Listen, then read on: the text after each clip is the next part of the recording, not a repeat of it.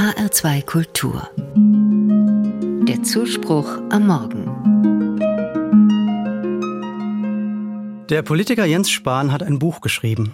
Es heißt, wir werden einander viel verzeihen müssen. Diesen Satz hat er im Deutschen Bundestag gesagt, im vierten Monat der Corona-Pandemie. Und wie man auch immer zu seinen politischen Handlungen steht, ich finde bemerkenswert, was er über seine Zeit als Gesundheitsminister in der Corona-Krise erzählt, über seine Entscheidungen und über unerbittliche Gegnerschaft.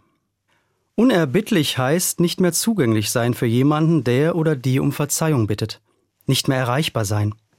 Die Beziehung ist eingefroren.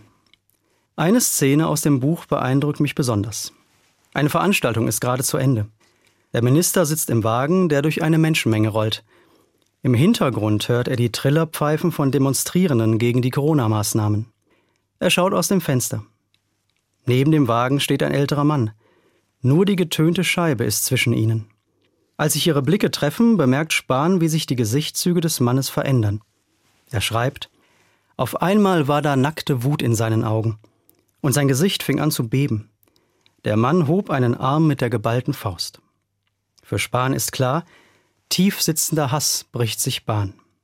Der Wagen rollt weiter und der Mann verschwindet aus seinem Gesichtsfeld. Diese Szene ist erschreckend.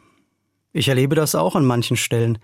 Menschen stehen sich mit ihren Meinungen unerbittlich gegenüber. Und wer einen Fehler macht, wird oft gnadenlos abgestraft. Manchmal ertappe ich mich dabei, selber so zu denken. Dann möchte ich dem anderen am liebsten sagen, bist du nicht für mich, bist du gegen mich. Wie schaffe ich es, nicht unerbittlich zu werden?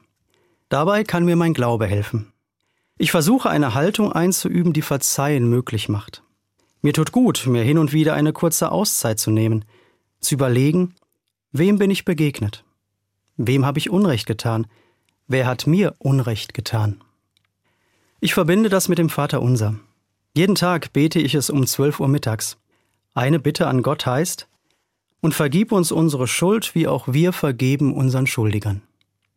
Wenn ich so bete, gehe ich davon aus, ich mache Fehler und verletze andere Menschen. Doch Gott legt mich nicht auf meine Schuld fest.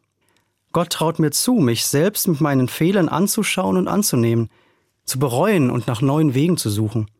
Das kann mir helfen, andere um Verzeihung zu bitten und darauf zu vertrauen, dass andere mir verzeihen. Darauf sind auch Politiker wie Jens Spahn angewiesen.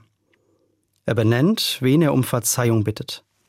Menschen in den Altenheimen, Familien, Kinder und Jugendliche in Kindergärten und Schulen.